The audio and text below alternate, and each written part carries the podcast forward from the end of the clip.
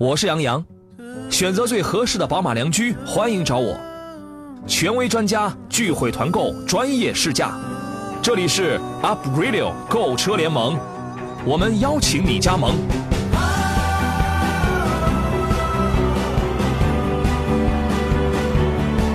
FM 一零一点一 Up Radio。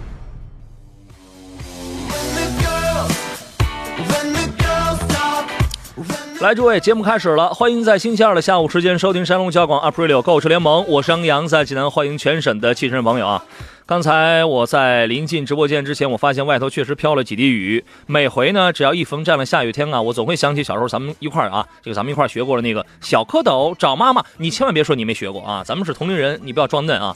妈妈妈妈，可找到您了。嗯，孩子，作业写完了没？走吧，她不是我们的妈妈。这个当然也写不了几天了，因为快放假了。如果此刻您那儿也是有阴雨天气的话，路上开车，请各位注意安全啊！今天节目一个钟头，咱们说一说选车、买车、换车的话题，您可以提问，可以探讨。直播间三路电话分别是零五三幺八二九二六零六零、八二九二七零七零或八二九二八零八零三种网络互动方式，请关注我的新浪微博来进行互动。山东交广杨洋侃车也可以加入到我们节目的车友 QQ 群，号码是四八四二幺幺零零，关注两个微信公众账号，一个是山东交通广播，还有一个是山东交广杨洋看车团。什么时候您要是能把这能把我们这档节目这么多这么多的联络方式全都记住了呀？哎呀，我我就不用费这一分钟的劲，每天我去背这一段了啊！咱们可以多说点别的了。今天做上宾是著名的汽车专家石占平石老师啊，你好，石德祥老师。哎，杨洋好，各位车友好。这个先考一考，先考一考您一个问题啊。这个之前有听众说呢，很多嘉宾在我的节目当中，凡是我给你们出问题的，你们呃无有一次答无有一次答对的。我觉得接下来是证明你的机会啊！明天呢，四月二十六号，礼拜三啊，新一轮油价调整窗口要开启了，给您三个选项：选项 A 涨价，选项 B 降价，选项 C 不涨不降，请作答，证明你的时候到了。这个真答不了，好吧？你蒙一个，你蒙一个，这玩意儿就看运气。哎，今天是您的好日子，你猜？这个不好猜，真的不好猜，因为最近没关注这方面的信息。嗯，拓拓说是降价是吧？那如果不降价，你脱一件行吗？他就穿了一件哈，太恶太恶心了。这个我们能看出来，施老师是一个特别严谨的人，特别严谨的人啊，一般是不猜的啊。你要我呢，我就猜，我也猜降价。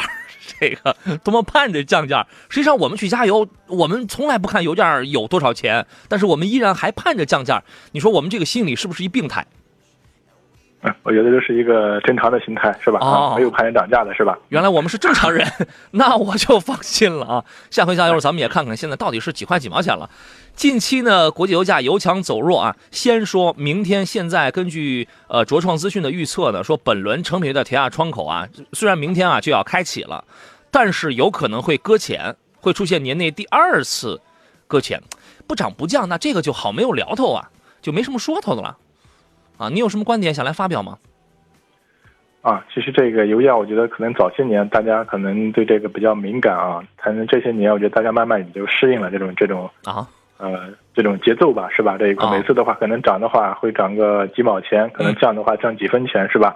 是这样的。跟 就跟看那个心电图一样，每过十个工作日，这个心脏扑咚就得跳一下，是吧？这个啊，我觉得人家那种长年累月跑的比较多的。啊，尤其是这个长途跋涉那种大车司机呀，我觉得他们对这个应该是老敏感，是吧？嗯，对对对，反正作为我们普通私家车主的话，我觉得大家现在这个心脏啊越来越坚强了，是吧？就是你看，咱两个人加起来一年还跑不了两万公里，咱们紧张什么呀？啊，今年以来呢，国内已经经历了七轮成品油调这个调价，其中有三回是上调的，三次是下调的，一回是搁浅的。当然不加明天这一回啊，汽柴油价格累计。均下跌了每吨六十五块。最近一轮，呃，调价呢发生在了四月十二号的晚上二二十四点啊。汽柴油价格每吨提高了两百和一百九，创下了年内的最大值涨幅。关于这一回啊，业内专家普遍认为说，本轮成品油价格遭遇搁浅将是一个大概率事件啊。哎，这个想想，我怎么记得，好像每回轮到这个节假日要要来临的时候啊，油价都是下降的。我有没有记错？愿你教我。啊，你这都总结出规律来了啊！我印象当中好像真的是这样的呀。嗯，我觉得这个很多这种我们知道生活规律需要联想是吧？啊，你要继续发扬光大。嗯，行吧，行吧，行吧。好，关于油价我们打住啊，咱们就说到这儿就可以了。为什么呢？我太有经验了。我们节目上立马会涌现出很多的，比如啊，烟台的呀，东营的呀，他们纷纷开始报油价。好，天天向上说四块七毛三没涨，我们这儿我也我也不管是你这您是哪的了。今天咱们就到这儿了，好吧？数学上回，昨天呢，本来是想说一说上海车展上亮相的那些中国自主品牌的 SUV 啊，因为时间比较短，然后大家问题蜂拥而至啊，导致没有说完，所以今天我们还是先接着把这个话题，咱们先聊一聊，先说一说。各位有一些选车、买车、换车的问题，可可以随时来打断我们，您随时可以通过我们直播间的电话还有网络方式都可以来提问啊。昨天我们说了长安的 CS 五五了，然后还说了这个宝骏旗下的呃那个应该算五菱旗下，上汽通用五菱旗下的首款叫宏光 S 三的这么一这么两这么两款车了啊。今天我们从那个广汽传祺的 GS 七，咱们开始说一说吧。这个车官方给它的定义啊，叫中型 SUV。实际上它的尺寸呢，呃，怎么说呢？如果非要把它纳入到一个中型当中，应该算是反反正半只脚刚刚入门吧。公布了预售价格，在车展上它公布的十五万五千八到二到二十二万九千八。我在写那篇车评文章的时候，我我当时我就说了，你只需要加八千块钱，十六万三千八，你就可以拿到一个 GS 八了。GS 八比 GS 七说实话要大不少，而且关键是什么？内饰做工的用料确实要档次很高，确确实要档次很多啊，这是毫无疑问的。G GS 七呢，嗯，这个车石老师之前有了解过吗？看过照片吗？啊，照片上看过。您这款车严格来说的话，从整个外形尺寸和内部空间来说的话，应该和 GS 八不相上下啊。略小优势的话啊，它就是五座是吧？是，可能这个在我们日常用车里面，特别是我们说到如果没有这种七座需求，你有五座的话，我们说到可能你的这种审车的一个周期啊，包括我们说节假日的这种免费啊，能享受一些福利。哦，另外的话，就是我们说的话，就是这个空间是吧？又能享受一个大的空间，我觉得还是一个细分市场的一款一款产品吧啊。嗯这样嗯。我对你有了一个崭新的认识和了解。你这人什么时候这么开始过日子了？连这个 审车、节假日免费都算得这么的清楚，我对你有了全新的认识啊。呃，这属于是 GS 八的一款小 D 车型，长度跟轴距上比 GS 八都要缩短了八十毫米，定位呢相对更低，但是价格相差没有特别的大。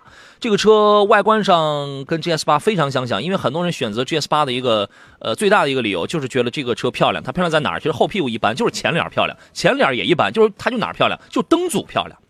我们很多年都见惯了圆润的，见惯了 V-motion 回旋镖的啊，见惯了纺锤的，哎，突然我们又回归到一个方方正正的这种组合的时候，我们觉得，哎呦，这个东西很很新鲜啊！殊不知这是多少多少年前我们吃腻了的啊！这一次 GS 七的前脸跟 GS 八是一样的，包括内饰中控的设计也是 GS 八的设计，但现车我现场我一摸啊，你就能看出来，用料比 GS 八从这个材料上确实要廉价。你这个你摸一摸呀，你看一看，你这个东西你就很有感觉的啊。依然是两点零 T 的这个发动机，匹配的六档自动的变速变速器，4.20 M1 的这个发动机，201匹，320牛米的扭矩峰值。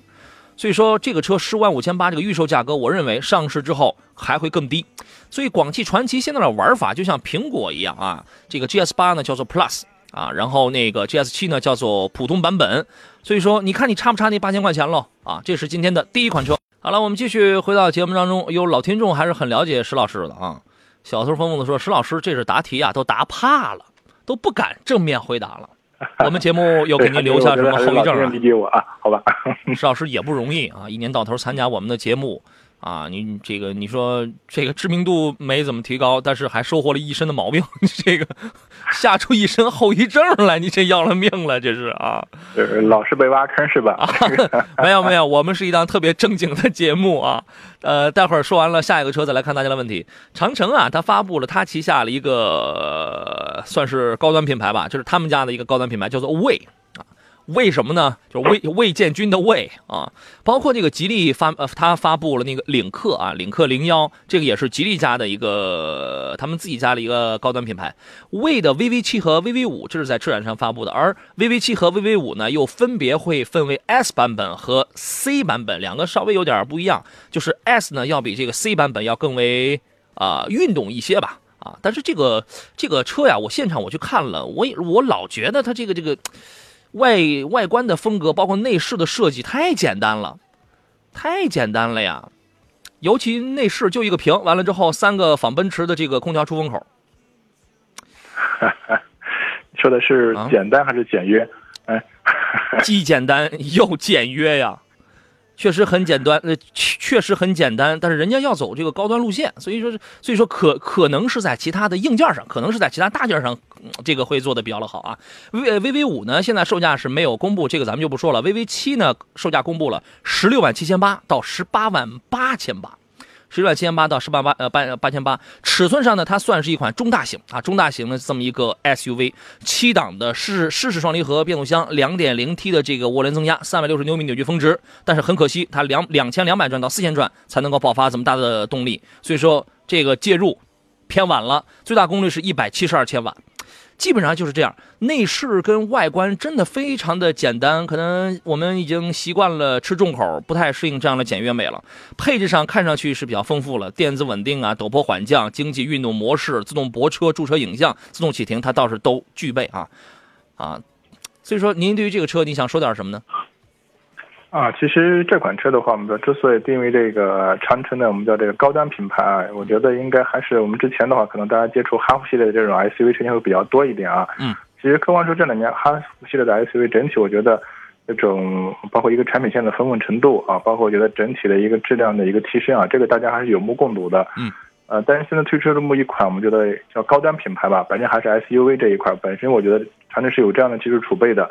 另外的话，特别是我们之前很多人可能对这个长城的一些内饰的做工材料这方面的话啊，因为它也控制成本啊，嗯要诟病一些。我觉得这个应该一这个应该比哈弗系列的用料上确实要高端，用料确实这是要高端了。对，最起码从这款车上来说的话，确实我觉得还是我们说，确实哈弗的还是我们觉得还是下了很多这种所谓的薪资和血本的这一块儿这款车型啊，嗯我觉得还是就是区分以往的这种哈弗这种，我觉得是一个很好的一个尝试吧。嗯，但具体我说的一个动力的一个表现啊，包括我觉得这个价格，嗯呃，应该还是我觉得啊还是基本上还是比较贴贴贴合市场的这一块儿这个这个情况。嗯，有机会的话，我觉得还是要实车的话，我们试驾一下，来来看看一下具体情况。嗯。对这个，你可以说长城在这个魏这一系列上，它是要比哈弗要远远要下不少血本了，主要体现在这个用料上。但是这个外观跟内饰的在设计风格上太简单，确实非常简单。有人很喜欢它那个流媒体后视镜，因为这个是呃，它会集合了这个车，把把把那个车尾无死角的这个影像全部投放到这个后视镜当中来。但是但是呢，你还需要考究一些什么样的东西？你比如说在三年前的时候，当都出来那个触摸屏的时候。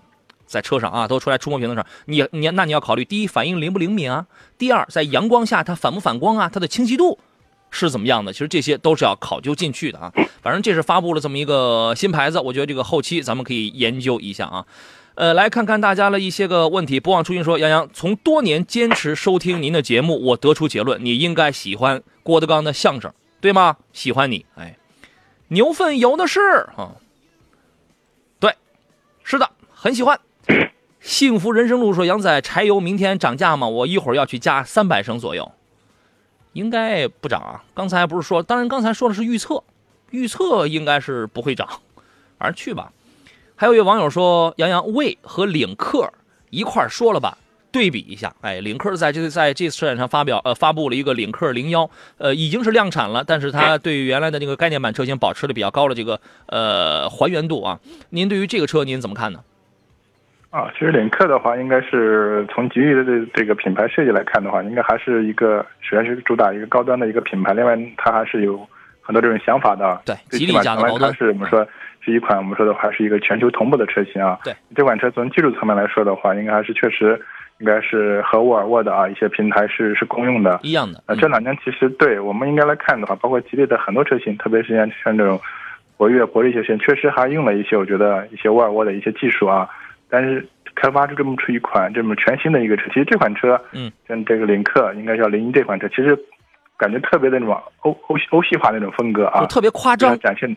对对，特别展现的非常强的这么一款车型，但这款车可能也是我们说国内是先要上市，可能后期的话可能也要考考虑到什么欧洲上市这种情况啊。嗯，这个我觉得也是我们自主品牌的话，我觉得还是应该算是一个尝试吧，因为这几年你不管是长城也好，包括吉利也好，还是想我们说到，一个是在产品线的丰富程度上，另外他们是在品牌这方面的话啊，嗯，想做高一个一个级别。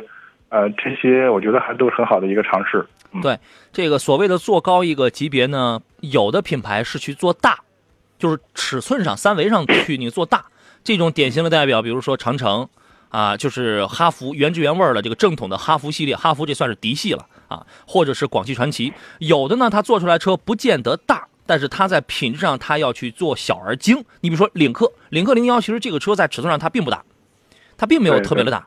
但但是这个车呢，一外形特别夸张。去年啊，在这个柏林，它就发布过领克零幺的这个概念车。这一次是量产车。我们看到这个量产跟概念车相似度，你可以用百分之九十九来这个形容。所以我说还原还原度是非常高的。呃，吉利跟沃尔沃共同研发了一个平台，叫做 CMA。那么这个车就是 CMA 上的这个呃 CMA 平台是由沃尔沃来这个主导的。啊，它是 CMA 上的第一款车，以后可能还会诞生沃尔沃的这个四零家族车系，都在同一个平台上都来生产出来。外形非常梦幻，非常科幻，非常夸张。内饰方面，它用一个十点二英寸的一个全仪全液晶的这么一个仪表来替代很多的功能，减少物理按键。那个包括那个挡把、变速呃这个这个这个变速杆的那个挡把也用一个电子挡把。发动机我当时我没拍，但是呢之前的了解大概是一点五 T 的三缸和两点零 T。两款汽油机应该还有一个 1.5T 的一个插电混，六档自动，七档的双离合，应该还会有手动挡的车型，反正都是用这个电子挡杆，呃，这这个自动挡，自动挡用这个电电子挡杆，所以说这是我们目前对于这个车的了解。吉利家的高端品牌，我觉得这个跟魏一样，都等出来之后，你可以细细的品完啊，你可以你可以细细的这个把玩一下。对，另外的话，我觉得领克领克这款车的话，我们说在服务上面也是相对说有有一些创新吧啊。首先，它对外承诺的话，一个这个车是终身免费质保，是吧？这个情况。另外的话，终身免费救援，还有的话，我们说终身的一个享用我们说一个全 WiFi 流量的啊，这样这样的，确实我们觉得这个应该是在目前汽车我们说的服务领域的话，也算是一个我们说的一个新的一个尝试啊，或者创新嗯，是这个这个值得关注的嗯。这个车好像现在只通过网上卖是吧？对，目前的话应该。具体已经上市了吗？我只是看到它的这这款车亮上市时间好像还不是特别确定。它是亮相，也没有公布售价，也没有正式上市啊。目前大概是通过网上先预定吧。我觉得这个车应该应该不会放到吉利的 4S 店去卖。那如果说是重新招商、重新建店的话，那可能这个过程会稍显得漫长一点啊。呃，您自个儿看着办。那时富华忍流年说：“杨帅、石大强老师有空回老家来吃海鲜啊？今年五一开始休渔期，比往年提前一个月啊。”您给我们攒着呗，对吧？您给我们攒着，攒着，我们有空我们就去啊。呃，来看看大家的一些问题，各位遇到了挑车还有选车的问题，可以跟我们来进行交流。当爱已成往事，说杨洋，比亚迪的唐 2.0T 怎么样？我试驾过，哎，我感觉提速很快，4.8还是4.9秒是吧？试驾过，这唐还有卖五十万的呢。你说好逆天啊？您觉得这车怎么样？啊，其实唐的话，应该是之前应该还接触过几辆，主要还是那个油电混合的啊这些车型。嗯，一个整体来看的话，就是我觉得它的优势的话，我觉得还是在一些相对说比较这种限牌限号的城市的话啊，还是享受这种新能源的这种优惠啊。嗯，但整体这款车呢，我觉得就是，呃，我个人还对这种叫插电式的啊这种油电混合车型，确实我们说在这种续航里程上面还是还是受一定的这种限制吧啊。哦，那如果的话，你这种充电桩或者充电方便的话。呃，当然可以考虑，因为这款车确实上市时间也不短了，是吧？目前的看来看的话，倒没有反映出什么太大的问题。嗯，它主要的一个噱头啊，就是五四三二，对吧？就是尤尤其是大家对于它的这个低油耗，什么两点几升，就是三升的这个低油耗，然后是四点八、四点九秒的这个加速，大这个大家会觉得会特别感冒。但是实际上呢，你买回来之后，你办完了那也小三十万。对吧？你办完了之后，你这个回来，你就会觉得，现在城市道路哪有那么多这个道路让你去急加速去，让你去跑百米去？所以说，更多的还是要考虑什么一些售后的一些稳定性的一些个东西。买车意见领袖，专业购车分析，聚会团购买车，精彩车友活动。您正在收听的是 Up Radio 购车联盟。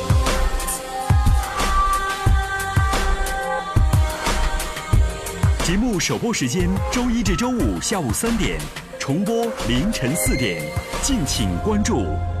FM 一零一点一 Up Radio。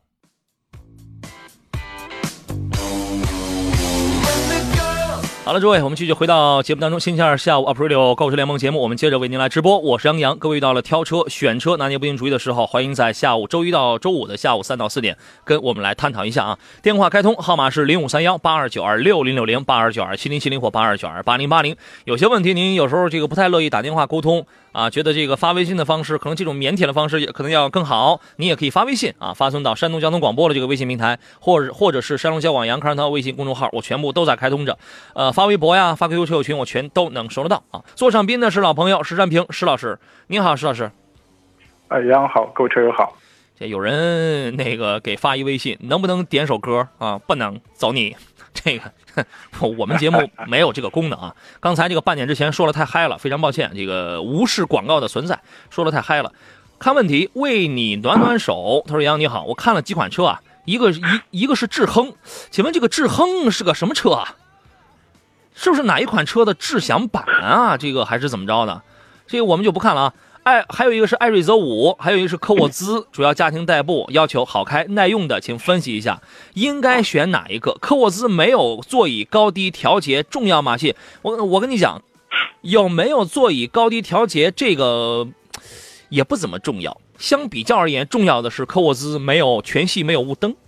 啊，这个我昨天我刚讲顶配车型，我你不知道啊，中低配车型全部都没有后排的那个灯光，后排阅阅阅阅读灯都没有。另外好像还没有后排中央扶手，还没有后排全系都没有后排空调出风口。哎，我觉得这些反而更加的重要啊。这两个车如果要放在一块来聊聊的话，您的观点会是什么呢，石老师？啊，两款车的话，我觉得是一个合资品牌，我们一个自主品牌。包括这几年其实艾泽的一些车型呢，包括。七也好，五也好，我觉得整体的做工啊，包括我觉得空间性价比还都是不错的啊。但可能我觉得还是在品牌方面的话，就大家认知度认知度稍微差一点。嗯，就这两款车的话，首先我建议你那个去试乘试驾一下。嗯，从后期的我们说综合包括呃维修保养保值来看的话，可能这个科沃斯要略好一点，占一点优势。对，它主要是品牌的关系，它主要是雪佛兰品牌的这个关系。但是这个车我刚才我所说的那些个减配。并且这个车还有两大特点：一是车漆很薄，二噪音控制的不好。你上到八十公里开外的时候，噪音非常大。嗯，所以说你还是要试乘试驾一下这个啊，综合感感受比较一下。对你为你如果要为了品牌，那你就那你就需要接受它这些问题。你只要买之前，你哦，我我我已经知道了，它确实有这些问题，但是我还能接受，我还可以买，那那这就没有问题啊。对吧？车无绝对优劣好坏，只有适合与否。你看中了，你在了解的前提下，你看中了，那它就是适合你的啊。呃，我们来听一听热线上济南李先生他的提问是什么啊？你好，李先生。哎，你好。你好。我想呃看三款车。嗯。哪一款那个好一点？一个是吉利博越，嗯那个还有一款是那个传奇八，还有一款是呃荣威的 RX 五。价位是？车您看的分别是多少钱？办完就是手续全办完的，二十万以内。哇，二十万二十万以内，你那你都能买顶配啊？啊，对对对。你好，奢靡啊！买顶配。这个是不是挣？是不是今年挣钱挺轻松的？啊，真羡慕你啊！这个石老师，您觉得怎样？啊，这几款车，我觉得首先都是我们自主品牌，相对说最近这一两年表现比较好的车型吧。首先还是建议的话，从这个空间方面去考虑一下。你毕竟的话，你说的是这个吉利的博越和那个传祺的 GS 八是吧？啊，他们在空间方面，包括定位方面，还是有有差异的。嗯，这个情况。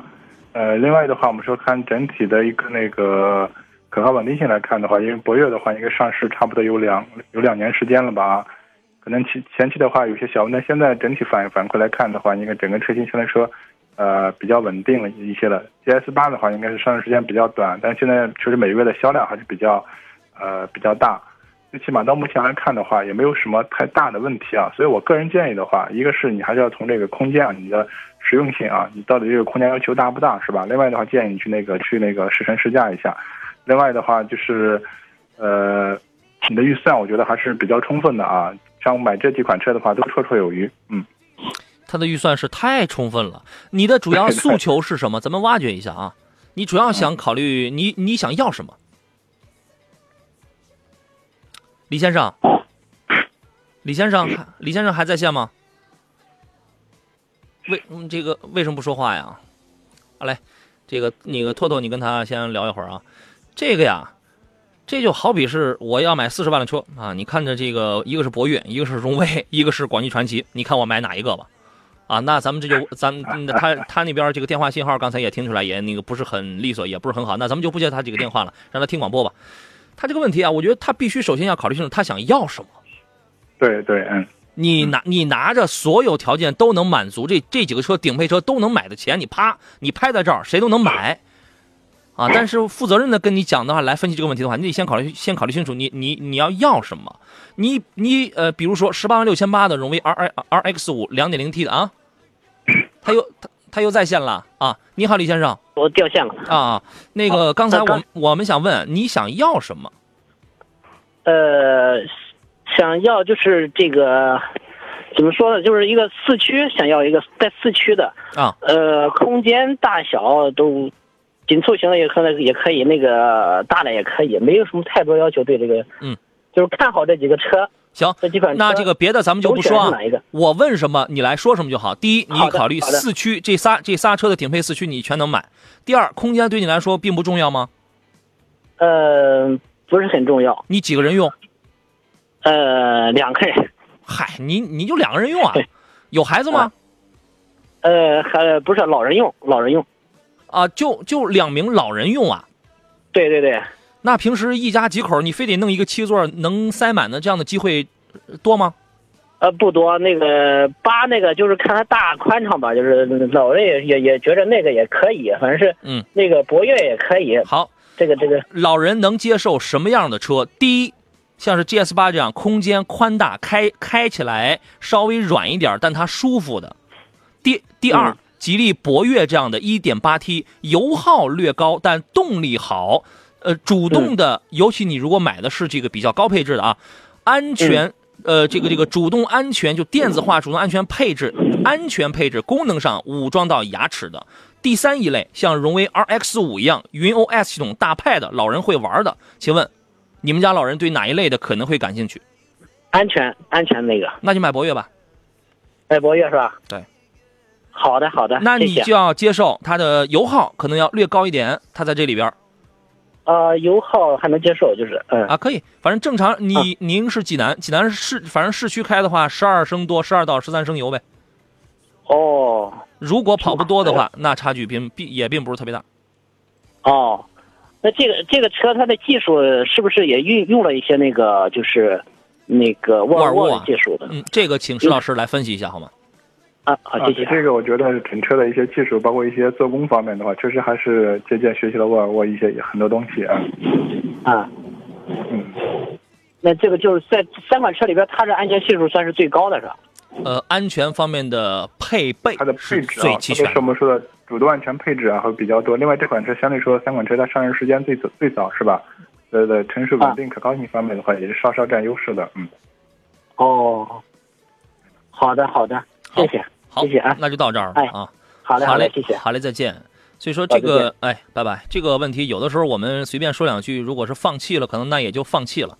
但是如要如果要真的要刨根问底儿，要这个根据人家真正的需要，要这样这样分析下去的话，那可能才能一针戳在他的这个心坎儿里边儿啊。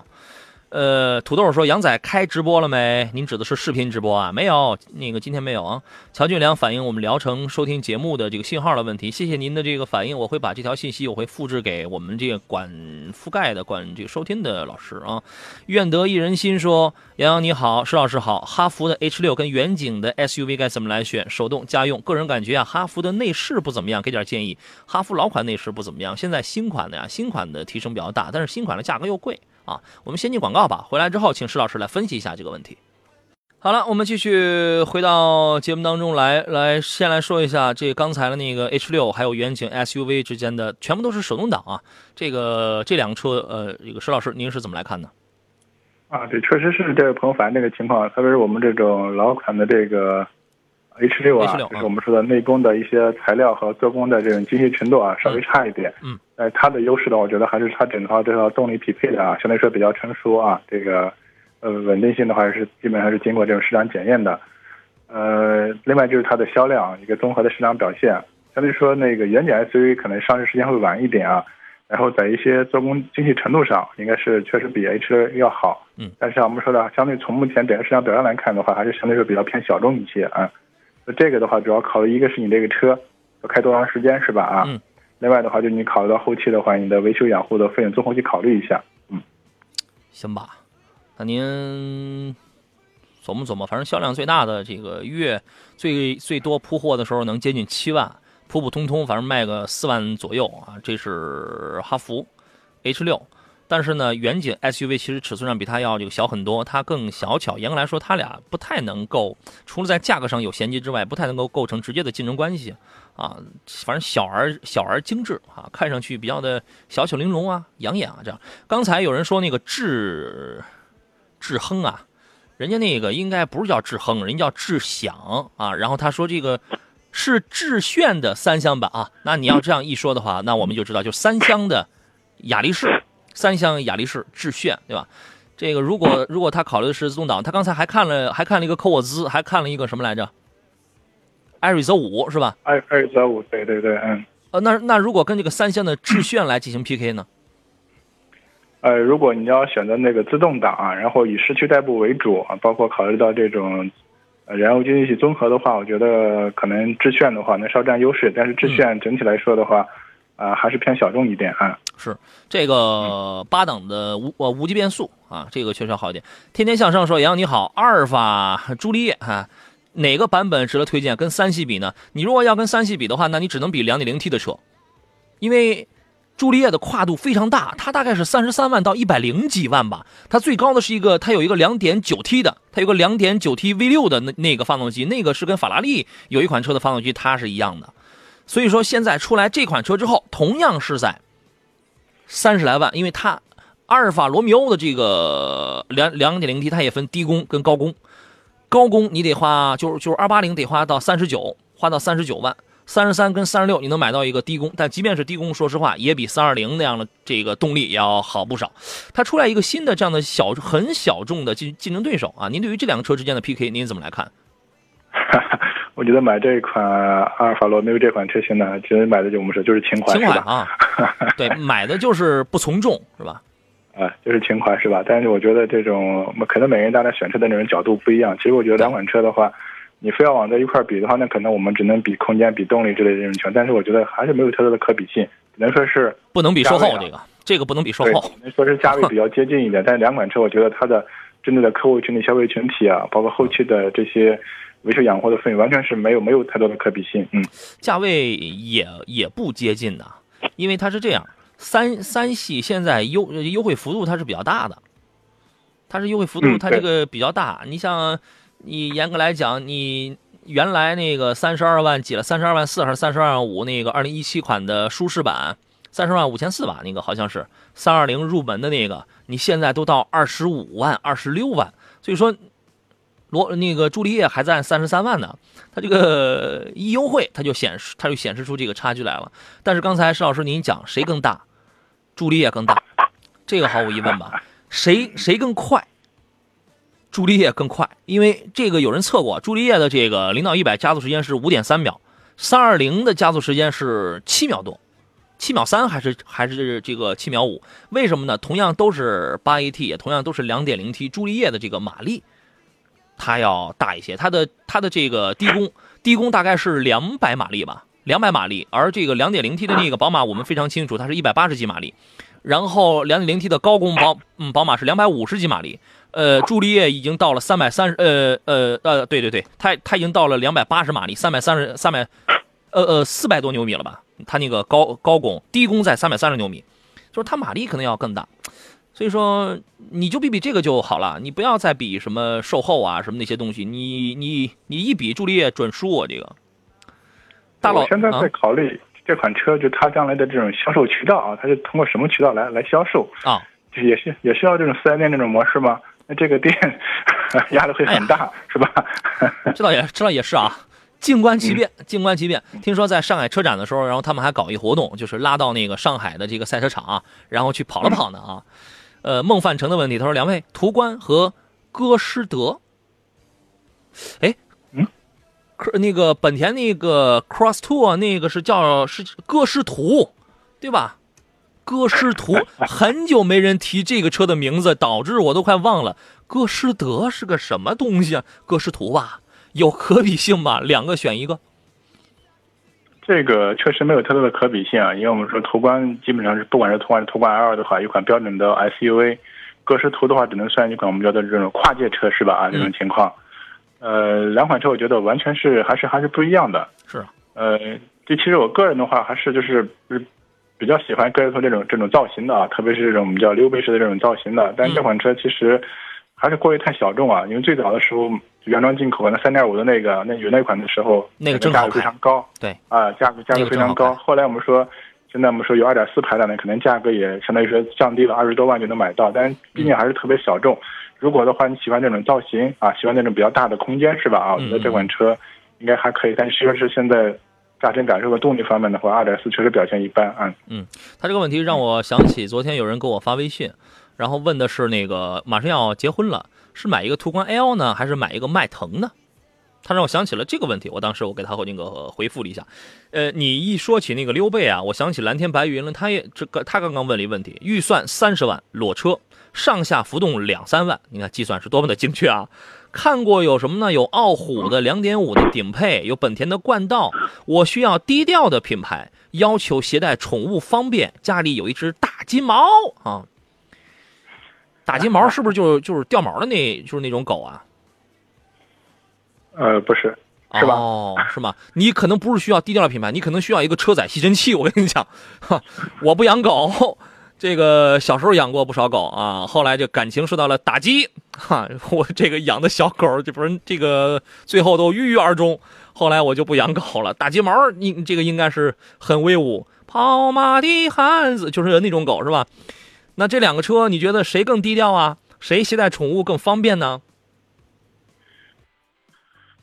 呃，应该是我们说从整个这种车型的那个造型，我们说风格来看的话，因为冠道因为刚刚上来，其实我觉得它的这种造型方面还是一种时尚东西会比较多一点啊。这个这个，而且这款车目前还是相对说比较畅销、比较比较关注度比较高的这么一款车，可能后期的话也会有一点五 T 这种动力推出啊。已经有了。如果说对，如果说你现在可能我说所谓低调不太引人注意的话，可能相对来说的傲虎那款车啊，我觉得可能大家关注度会会低一点。对。这个一首先一点五 T 的这个冠道不能买，为什么呢？我已经讲过了，一点五 T 和思域一样的动力，完全一样的动力，提高了十个千瓦，提高了十个牛米，但是车身自重增加了九百六十斤吧，好像是，啊，这个所以说拖不动，这个不能买。两点零 T 的呢，配那个配这个九档啊，它是跟。呃，广菲克一样，就是跟自由光一样的这个九档，它因为 1.5T 配 CVT 嘛，它那个马力小，它不会出现这个打滑的问题。那个九档在克莱斯勒上已经验证，基本上属于是一个半失败的那么一个东西，逻辑上有一些问题，所以说这个你还需要验证一下。我刚才我在想啊，哪一款车能让金毛在后头能更舒服？啊？我觉得这两款车子应该是，就是后面的储物空间的话，应该是都是没有问题，都没问题，是吧？嗯，挚爱小宝说，本田歌诗图已经停产了哦。那个我就想啊，他刚才他一说这，我我一问完这个问题，我脑海当中我顿时想到养猪啊。你说这个养猪为什么要把那个猪笼子要要做了那么的小，让那个猪这个不能动啊？就是因为得让人舒服啊，对吧？得这个不停的吃啊，吃了不能动啊。但养狗好像这个未必了啊。呃，大老段，你看思维就是这么跳跃。大老段说：“杨仔你好，林肯的 MKX 两点七怎么样啊？和和这个 GLC 相比的话呢，MKX 那个大个的。”啊，其实这个我建议你那个去那个试乘试驾一下。严格来说的话，我们不是林肯的车型，首先我们说的话，这两年可能大家关注度稍微高一点啊。我觉得它的车的话，主要是还主打一个就是比较典型的就是美美式 SUV 啊。我们说可能做工不是特别精精精细啊，但是它的用材料还是比较比较不错的。另外，我觉得还主打一个舒适啊。但是你发现看它的动力总成啊，或者从整个这两年新的一些科技含量上，并不是特别高啊。这么一款车型，另外的话，你可能我觉得就要考虑了。偏小众，你考虑后期的我们说的一个使用成本的问题，嗯，哦，行吧，嗯，锋利说，请问一下昂科威怎么样？相同价位的有什么推荐吗？昂科威最好的情况呢，还是要避开 1.5T 加七档干式双离合的这款车。呃，能避开则避开，当然这个也是因人而异。之前我们已经说过了，呃，有的人呢，长期他就是蠕动，他的他的这个交通生活环境，他就是蠕动。那你这样，你买一七档干式双离合，说实话麻烦很大。啊，有的人人家跑得非常顺畅，那就而而且觉得 1.5T 满载它也能满足他的需求，那这就无所谓。不然呢，还是其实就买二十六万九千九，优惠一万多，二十五万多的那个四驱精英就已经完全足够了啊。同价位还有什么其他的车型吗？那太多了，是吧？对这个价位的话，我们说一个是你可以考虑七座的，是吧？这种 SUV，另外的话，你包括前面我们说的像什么冠道之类的啊，他们都是这这个这个价位吧？嗯，那这个还是比较多的。大鹏展翅说，威朗直喷发动机和速腾1.6，请帮忙分析一下。您给分析一下。呃，是这样的啊，我觉得如果的话，你对这个就是外形方面有要求的话，可能威朗的话，我们说更年这种设计更年轻化一些啊。但是从目前整个车的这种可靠稳定性来看的话，可能我个人会倾向一下速腾。嗯，行。天天大不同说，马上杨洋就该说午餐愉快了。嗨，这还午餐愉快？马上就开晚饭了。枣庄玉帝这个写了一首诗，这是赞美你的，你想不想听一听？嗯，那就听一下吧，好吧。你看，我全当是赞美我，好吧。你一定要放松，你一定要放松自己，你不要时刻抱着这个紧张的情绪，你老你老觉得有坑没有啊？其实人家写的是我。他说：“一个小肥羊坐在话筒旁，腰儿粗，肚儿胖，主持着交广，风儿吹，吹的肉浪蹭蹭亮，呦喂，太阳照的脸儿闪油光。不是这个是得唱的，这个回头请石老师练一练，那个词儿你也你也你也可以篡改一下，改成您自个儿了，你给我们来现场演绎一番呗。我也还需要你谱个曲儿是吧？耶，好了，今天节目就要到这儿了，再次感谢石安平老师来做客，再见。”好，再见。好，感谢电幕前的诸位。如果您那儿已经开始下雨了，希望大家开车在路上还是要注意安全啊。有一些没有回答完的问题，咱们明天下午再说吧。节目以外，欢迎通过新浪微博的方式找到我，山东小广杨洋看车有问题，您可以来提问。好啦，明天下午三点我们准时再见。